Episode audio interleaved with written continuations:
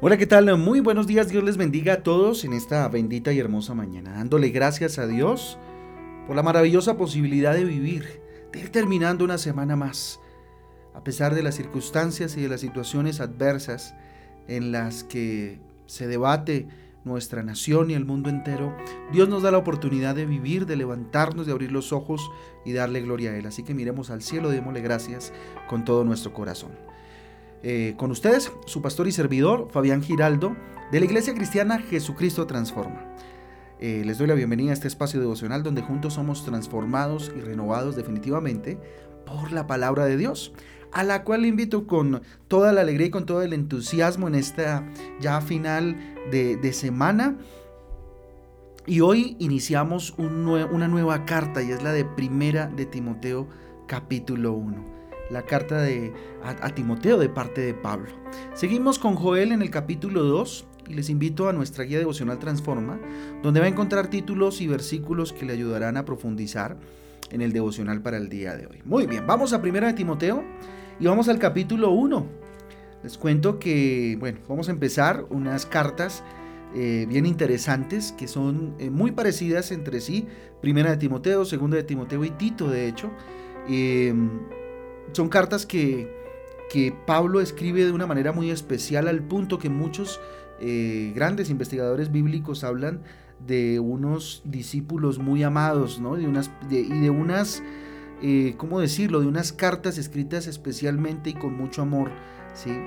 Y bueno, son las cartas o las epístolas llamadas epístolas pastorales o cartas pastorales, ¿sí? Eh, entre ellas pues obviamente Primera de Timoteo, Segunda de Timoteo, como lo decía hace un momento, y Tito. Entonces, eh, bueno, nos vamos a encontrar con temas muy, muy, muy interesantes. Y bueno, en Primera de Timoteo capítulo 1 nos encontramos con algo que quise poner por título eh, Cuidados con la iglesia. ¿sí? Miren, ya sabemos que cuando nos referimos a la iglesia, nos referimos a los miembros, ¿cierto? A, los miembros de la familia de Dios, a la iglesia universal y eh, también está pues la iglesia local, ¿cierto? Como nuestra iglesia. Pero pertenecemos todos los que seguimos una sana doctrina y el Evangelio de Jesús a una iglesia universal, ¿sí? Y no, cuando decimos iglesia no nos estamos refiriendo al local o a la construcción como tal, ¿cierto? Lo que llamamos templo, a la construcción física. El templo se cuida preocupándonos no sé, o más bien, sí, preocupándonos haciendo inversiones, por ejemplo, locativas, ¿cierto? Lo que hagan, eh, lo hagan ver más hermoso, ¿no? Hablando del templo físico como tal. Eh, a la iglesia, con la definición como, como, como se las expuse hace un momento, que somos los miembros, se le cuida en su vivir espiritual, ¿cierto? Y el centro de ese vivir espiritual es la verdadera doctrina de Cristo enseñada a través de la palabra y es lo que más se debe cuidar en lo que pues llamamos iglesia, en lo que la Biblia llama iglesia, que es todos los miembros. Y en la iglesia local la idea es enseñar la palabra y la doctrina de Cristo, ¿sí? Pablo estaba entonces preocupado por el buen funcionamiento de las iglesias y sobre todo su crecimiento y su desarrollo, ¿sí? Ahora, cuando analizamos primera de Timoteo, en el capítulo 1, vemos que Pablo lanza unas perlas bien interesantes de cómo cuidar la iglesia de Cristo. En el versículo 1, fíjese lo que dice Pablo, apóstol de Jesucristo, por mandato de Dios, nuestro Salvador, y del Señor Jesucristo, nuestra esperanza. Esto es un saludo, pero fíjense cómo Pablo, empezando en, la presentación como tal, ya digamos que uno puede encontrar una, un, sí, una, ¿cómo decirlo? Mm, una característica de cómo cuidar la iglesia de Cristo y es reconociendo que somos siervos de Jesús. Pablo se identifica, o sea, Pablo no se presenta de manera normal, él se identifica, tiene plena identidad de lo que él es. Y usted y yo somos siervos, somos servidores de Dios, estamos llamados a servirle desde las diferentes, eh, si se quiere, trincheras, ¿sí? En las cuales nosotros nos desenvolvemos. Siempre estamos en ese proceso de hablar de Dios, de ser servidores de Dios para eh, eh, los otros, ¿no? Para los que nos rodean. Versículo 2 dice, a Timoteo, verdadero hijo en la fe, gracia, misericordia y paz de Dios nuestro Padre y de Cristo Jesús nuestro Señor. Qué importante es a la hora de cuidar la iglesia de Cristo aceptar que hay un Padre celestial, pero que también hay un Hijo que es Jesús y un Espíritu Santo, ¿cierto? Aunque aquí Pablo se refiere al Padre y al Hijo.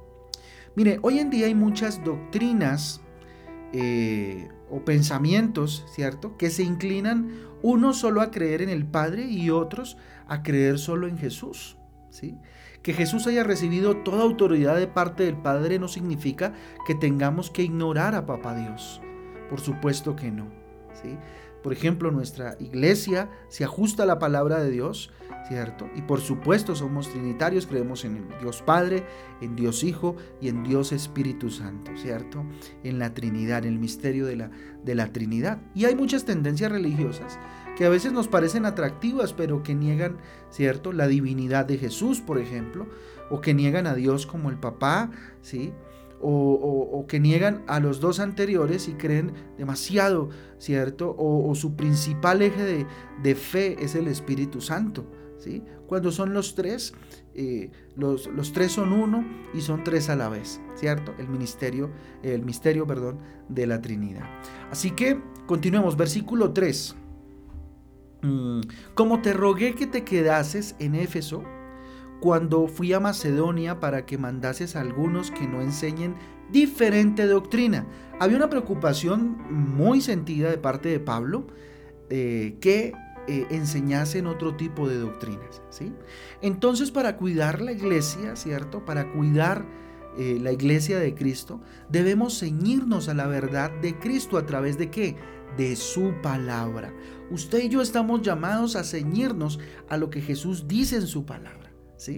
Miren, muchos eh, fundadores de, centros religiosos, de centros espirituales, aún de iglesias en su afán de diferenciarse de las demás, crean sus propias doctrinas de hombres y rechazan ciertos libros bíblicos, ¿cierto? Ciertas partes de la Biblia porque no les conviene en su interés. Entonces encontramos, para dar un ejemplo muy, muy pequeño, eh, personas que se han hecho llamar el Mesías y que, digamos, eh, ajustan de acuerdo a sus intereses la Biblia para que eh, sustentar la mentira que están expresando. ¿sí? Entonces, en este, en este momento hay muchos que dicen ser el, el, Mesías, que dicen ser Jesús, por ejemplo, o que utilizan doctrinas como la de la prosperidad que ha dañado tanto a la iglesia, ¿cierto? Eh, y que enriquece a pastores de una manera exagerada, ¿sí? donde lo único que hacen es predicar al bolsillo de la gente y no predicar el Evangelio de Jesús. Versículo 4. Continúa con, con, la misma línea del versículo 3. Dice, ni presten atención a fábulas y genealogías interminables que acarrean disputas, más bien que edificación de Dios, que es por fe.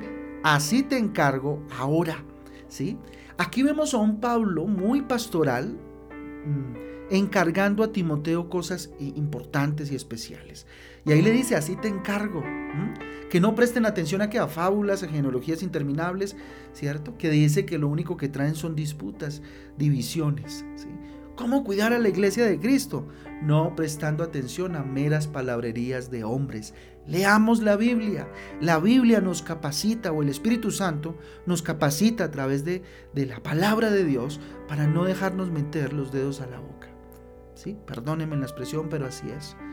Las diferentes corrientes religiosas lo único que han causado es división en el cuerpo de Cristo, que es la iglesia. Y ahora hay más maldad inclusive a veces dentro de, los grupos eh, eh, espirituales, cristianos, como se llamen, ¿cierto? Que aún en el mismo mundo secular. Entonces, cuidado, a veces nos permitimos escuchar una cantidad de fábulas, una cantidad de palabrerías que vienen de sabiduría humana y poco leer la palabra de Dios para que de esta manera no nos engañen con facilidad, ¿cierto? Con facilidad. Muy bien, ¿cómo cuidamos entonces la iglesia de Cristo? Y continuemos con el versículo 5. Dice, pues el propósito de este mandamiento es el amor nacido de corazón limpio y de buena conciencia y de fe que no fingida. ¿sí? Miren, ¿cómo cuidamos a la iglesia de Cristo? ¿Cómo cuidar ese tesoro maravilloso? ¿sí? sirviendo a Jesús por amor a Él y no por amor a las cosas del mundo por amor a Él. No por moda, no, por amor a Él. Hay muchas personas que sirven a Jesús, pero para, para sacar sus deseos, eh, saciar, perdón, sus deseos personales. Y lo decía hace un momento, y eso se ha generalizado por todo el mundo. ¿sí? Hombres y mujeres que se han enriquecido a través del uso eh, indebido de la palabra, ¿sí?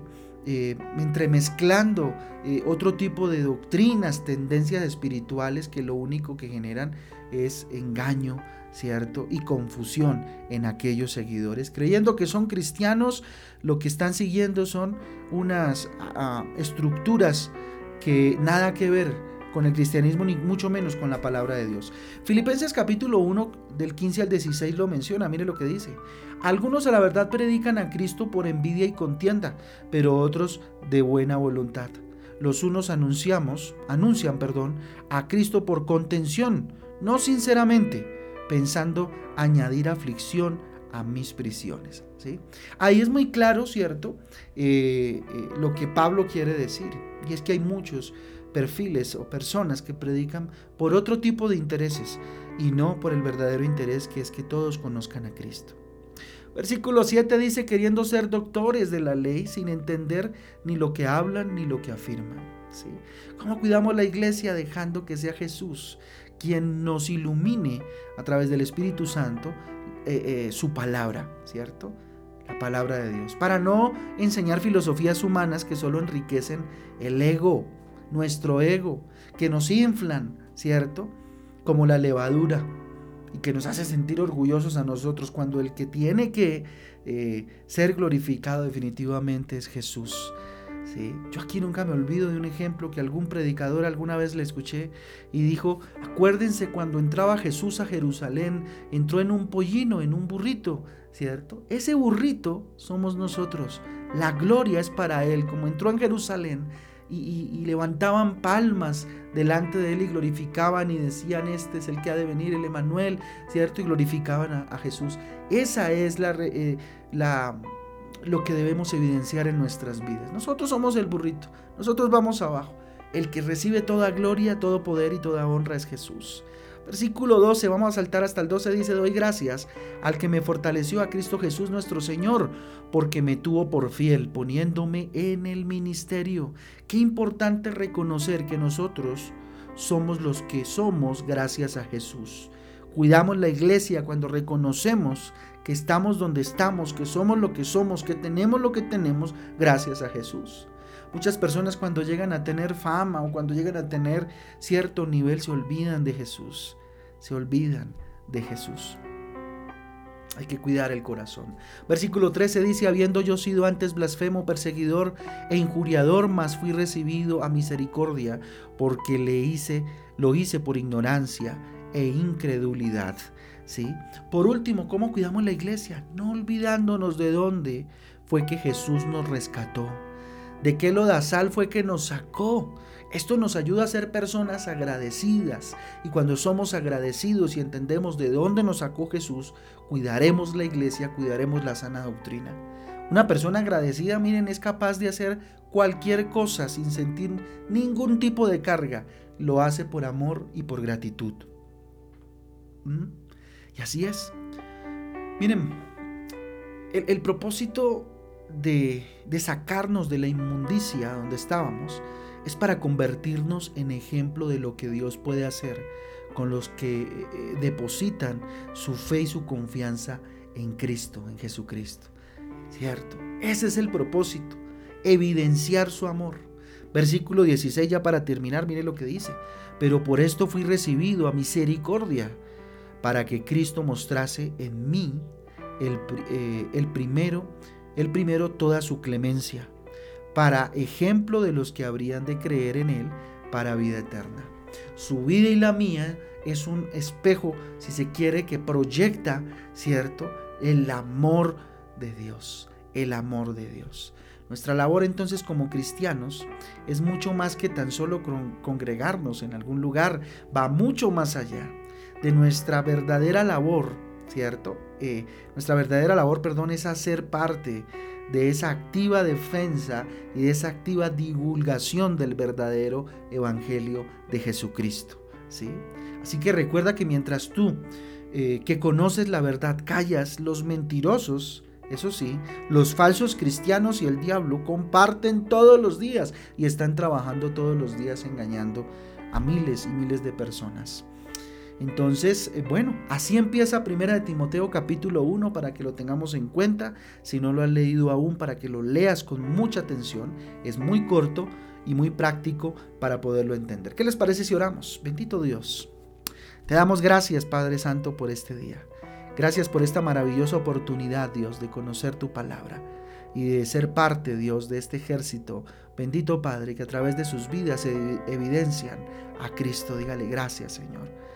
Padre Santo, ayúdame, enséñame, capacítame a través del Espíritu Santo para cuidar la iglesia, bendito Dios, para ser iglesia, Dios, para ser ese miembro activo dentro de la misma papá, de esta iglesia, de esta familia, bendito Padre, de los hijos de Dios. Te damos gracias por este día, Señor, lo ponemos en tus manos, gracias por la semana que pasó. Te pedimos te quedes en medio de nosotros, Señor, y nos permitas vivir un, un día eh, lleno de bendición. Es en el nombre de Jesús y en el poder del Espíritu Santo que te hemos orado en acción de gracia, Rey. Amén y amén. Amén familia, el devocional transforma. Un abrazo para todos. Dios me les guarde, Dios me les bendiga. Recuerden, esta noche nos vemos eh, por Facebook a las 6 de la tarde en Transforma en Casa. Vamos a tener hoy otra vez un tiempo de oración especial por, por nuestro país. Eh, les invito a que nos unamos esta media horita, solamente de 6 a 6 y media. Vamos a estar en plena oración delante del Señor para poner en su altar eh, nuestro país. Y a las 7 de la noche los espero, los esperamos en Matrimonios Transforma, nuestra reunión de matrimonios a las 7 en punto de la noche en eh, nuestra, eh, nuestro espacio en, en Google Meet. Así que ahí los esperamos. Un abrazo para todos, Dios les bendiga. Que tengan un día excelente. Chao, chao.